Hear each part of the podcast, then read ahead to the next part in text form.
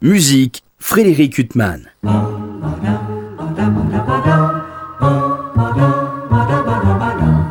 Bonjour, on célèbre cette année le centenaire de sa naissance. Il était un formidable pianiste, un immense chef d'orchestre, un compositeur de comédie musicale de génie, un très grand compositeur de musique savante.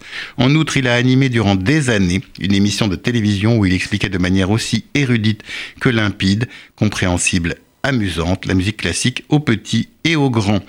Il dégageait une énergie phénoménale, mais était capable des plus grandes nuances dans une symphonie de Haydn. Et en plus, ce qui n'est pas rien, il était un fidèle de l'État d'Israël dont il a dirigé maintes et maintes fois l'orchestre, y compris durant la guerre des six jours. Si vous n'avez pas deviné de qui je parle, c'est que vous n'avez jamais vu ni écouté West Side Story. Bien sûr, il s'agit de Leonard Bernstein, un des géants de la musique du XXe siècle, dont on ne sait pas qui aujourd'hui, même parmi les plus grands, pourrait l'évoquer.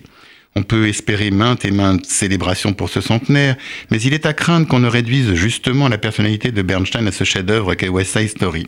Sony a ouvert les hostilités, si je puis me permettre, avec un coffret de 100 CD, oui, 100 CD, retraçant notamment la carrière de Bernstein à la tête de l'Orchestre Philharmonique de New York.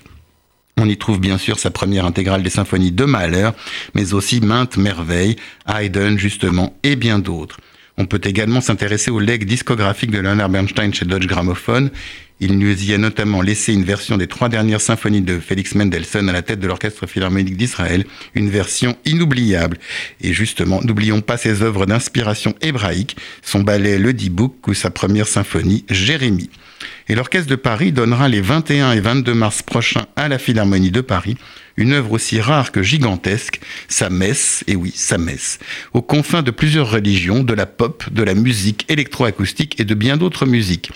Bref, si on trouve aujourd'hui de grands pianistes, de grands chefs, de grands compositeurs, de grands pédagogues, de grands amis d'Israël, je ne vois pas qui peut incarner tous ces rôles à la fois, à la manière de celui qui les incarna avec tant de génie et de talent, à savoir Leonard Bernstein. Quant à moi, je vous retrouve beaucoup plus modestement dimanche prochain à 23h pour une nouvelle interview. Bonne journée sur RCJ.